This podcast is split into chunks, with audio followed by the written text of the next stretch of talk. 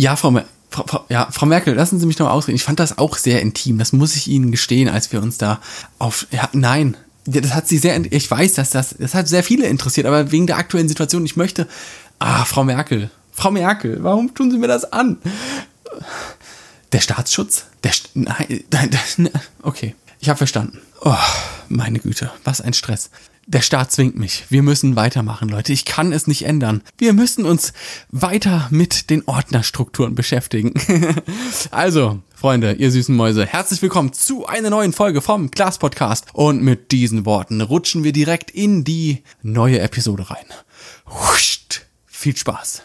Ich gehe ja ganz gerne mal raus und hab eine Kamera dabei. Egal, ob ich nur mal kurz zum Supermarkt fahre, nachts um zwei zu McDonalds, weil ich Bock auf einen fetten McSunday mit Karamellsoße hab, mich mit meiner Familie treffe oder ja auch tatsächlich, wenn ich auf die Arbeit fahre. Ich habe eigentlich so gut wie immer eine Kamera im Rucksack, um die Schulter oder auf dem Beifahrersitz liegen. Man muss sie in keinem Fall zwangsweise benutzen, aber ganz ehrlich Leute, wer das Geld für eine Leica rausschmeißt, der hat auch das Grundrecht, sich das Ding einfach mal als Accessoire um die Schulter zu hängen.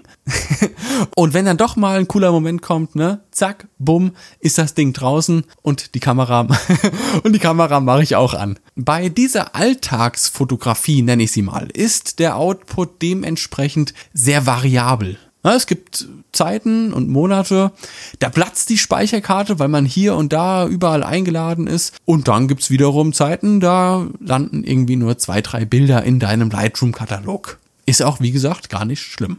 Wir haben ja in Folge 12 bereits über die Ordnerstrukturen unserer Projekte gesprochen.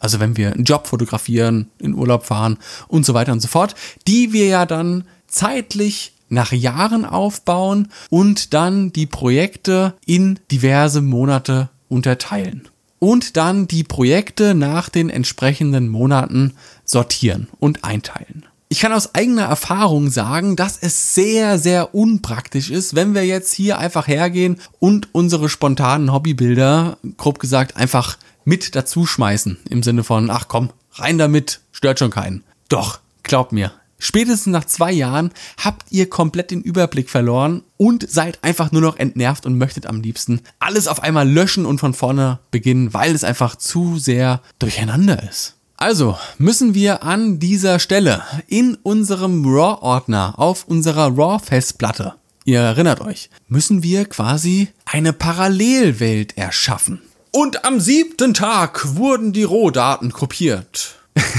wir gehen also in unseren RAW-Ordner, in dem ja unser 2020-Ordner liegt und darin dann unsere bisherigen Projekte, die wir in diesem Jahr fotografiert haben. Jetzt gehen wir ganz unauffällig her, klicken oben rechts auf neuen Ordner erstellen, ganz unauffällig, dass es auch keiner sieht, und diesen Ordner benennen wir dann Projekte oder wie auch immer ihr das gerne kategorisieren möchtet. Und jetzt kommt ein ganz, ganz wichtiger Tipp. Wenn wir den ignorieren, glaubt es mir, ich habe schon Fotografen in Tränen ausbrechen sehen, weil sie das nicht gemacht haben. Okay, es ist, es ist vielleicht ein bisschen überspitzt dargestellt, aber es kann einen wirklich zur Verzweiflung bringen. Jetzt gehen wir her. Und das ist wirklich etwas, das euch im Nachhinein ungemein viel Arbeit ersparen kann. Wir gehen her und schmeißen eine wahllose Bilddatei. Ihr geht in irgendeinen Ordner, zieht euch ein Bild raus, kopiert das und schmeißt das in diesen Projekte-Ordner, den wir gerade erstellt haben. Ist vollkommen egal, löschen wir am Ende eh, also das Bild. Dann öffnen wir nämlich Lightroom, wechseln in den Bibliotheken-Tab synchronisieren unseren großen RAW-Ordner, sodass uns die Übersicht jetzt das neu importierte Testbild samt dem dazugehörigen Projekte-Ordner importiert. Die Datei haben wir also gebraucht, dass Lightroom etwas in diesem Ordner finden kann und den leeren Ordner nicht einfach überspringt. Jetzt gehen wir her und ziehen per Drag and Drop unseren 2020 Ordner in der Struktur über das Feld des neu importierten Projekte Ordners, warten bis der so ganz leicht sich aufhält und lassen dann schlagartig die Maus los. Bupp! Yeah! Jetzt fragt uns Lightroom, ob wir denn die Dateien verschieben wollen. Bestätigen wir. Und das ist der Knackpunkt. Die Bilder werden nämlich jetzt nicht nur im Lightroom-Katalog verschoben, nein, nein, nein, sondern auch auf unserer Festplatte. Jetzt sagt ihr, was für ein Aufwand, das kann ich ja auch über einen Explorer machen. Der ganz, ganz große Unterschied dabei ist, dass wir alle unsere Bildeinstellungen, die wir im Entwicklungstab schon an den Bildern vorgenommen haben, jetzt eins zu eins mit übertragen werden. Wenn wir es andersrum machen, also über den Explorer, kann es uns nämlich passieren, dass diese Einstellungen verloren gehen. Das mag bei 20 Bildern nicht sonderlich tragisch sein, aber bei 5000 Bildern, ja, da kann man sich auch durchaus mal in den Arsch speisen, wenn alle Einstellungen verloren sind. Wir haben also jetzt folgende Reihenfolge erstellt. Festplatte XY, RAW-Ordner, Projekte-Ordner, 2020-Ordner, diverse Projekte nach Monaten sortiert, Ordner.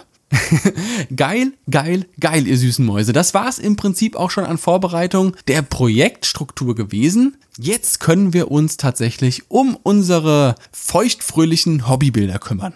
Wir gehen also voller Tatendrang, voller Motivation. Wer will, der kann. Ja, wir ziehen los und gehen heute auf ein Fotowalk. Na, halt, halt, halt. Kackbeispiel. Ein Fotowalk wäre ja wieder ein Projekt.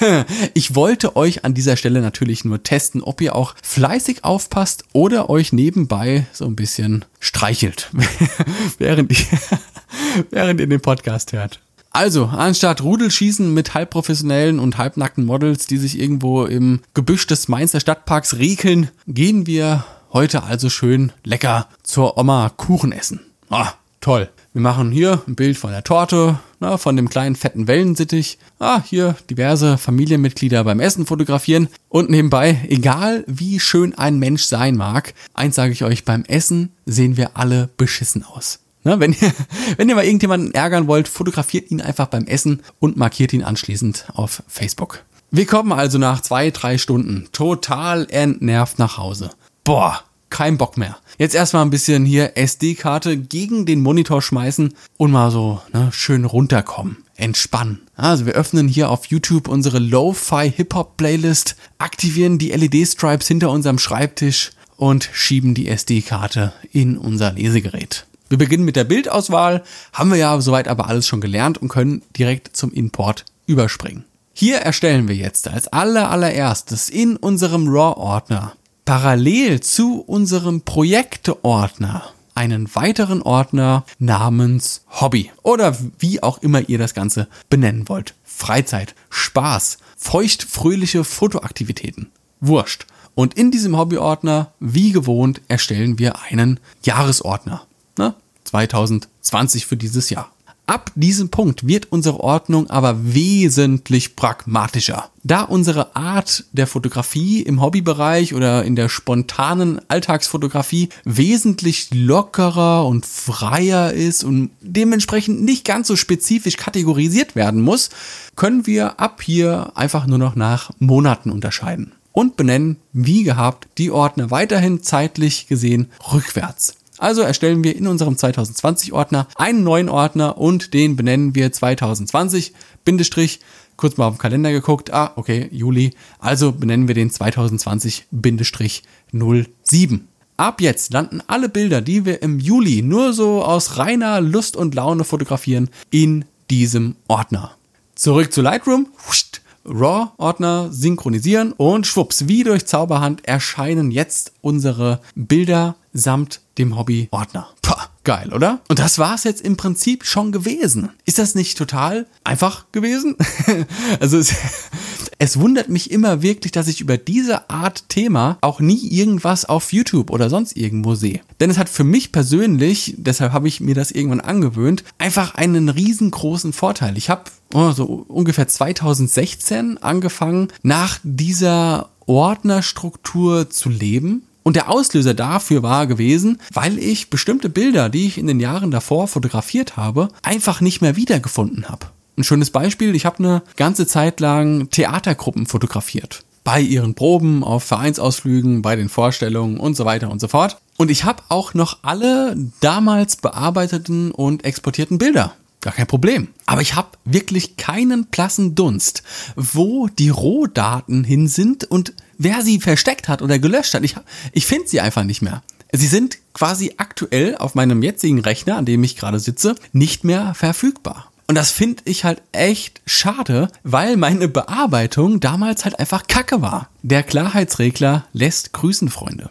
Dieses Gefühl von Macht, wenn wir das erste Mal Lightroom öffnen, total beschissene Bilder importieren und einfach mal hier Kontraste, Sättigung und zu guter Letzt den Klarheitsregler komplett auf Anschlag hauen. Leute, okay, haltet euch zurück. Meinen Bildbearbeitungsworkshop könnt ihr ab September buchen.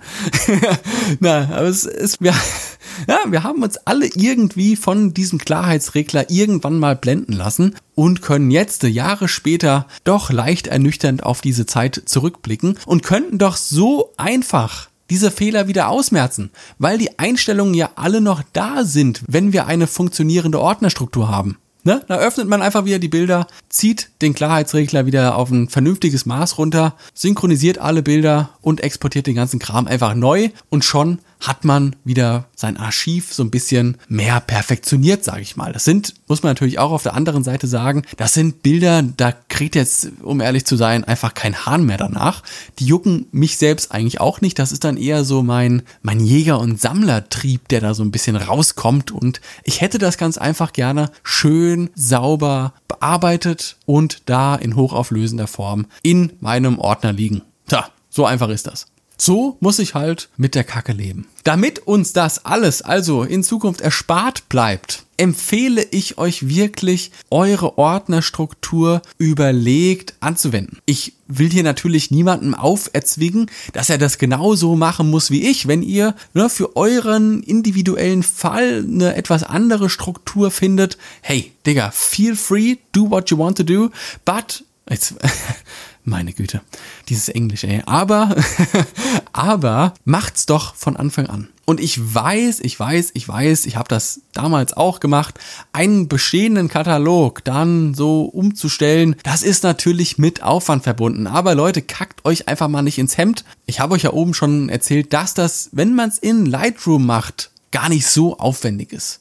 Man muss halt einfach nur ein gewisses Grundkonzept vor Augen haben, da so ein bisschen Vorarbeit leisten und den Rest macht Lightroom eigentlich vollkommen automatisch. Ne, ich habe beispielsweise jetzt nochmal ganz kurz zum Abschluss ein Beispiel. Ich habe Anfang des Jahres auf einen neuen Rechner gewechselt und wollte auch meine Rohdaten, die ich so ein bisschen verstreut auf mehreren Festplatten hatte, gerne auf einer Festplatte bündeln. Ich bin also hergegangen, habe die neue Festplatte an meinen alten Rechner angeschlossen, habe einfach alle Bilder markiert und glaubt mir, es war ein Arsch voll an Bildern. Also ich glaube, es waren so um die 12.000 Bilder und habe die einfach per Drag and Drop in den neuen RAW-Ordner geschoben. Und natürlich, es hat Zeit gedauert, bis diese Flut an Daten kopiert war. Dafür kann jetzt aber Lightroom nichts. Das ist einfach dem Medium zuzusprechen. Ne? Aber ich habe dann auch den Katalog exportiert, habe dann alles an meinem neuen Rechner so integriert, habe Lightroom geöffnet und es war, als würde ich an meinem alten Rechner sitzen. Es war alles da, wo es sein sollte. Die Einstellungen waren da. Mega easy.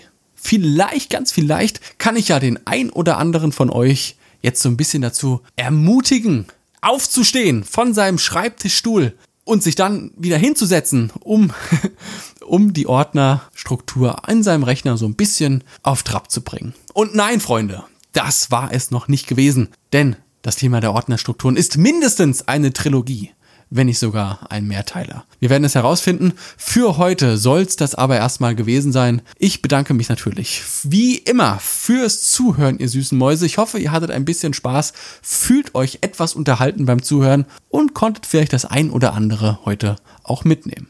Bis zum nächsten Mal, wenn es wieder heißt, ihr wisst genau, was jetzt kommt, Klaas zu dem Podcast. Lasst krachen, ihr süßen Mäuse. Ich hab euch ganz doll lieb. Macht's gut. Ciao. Brrr.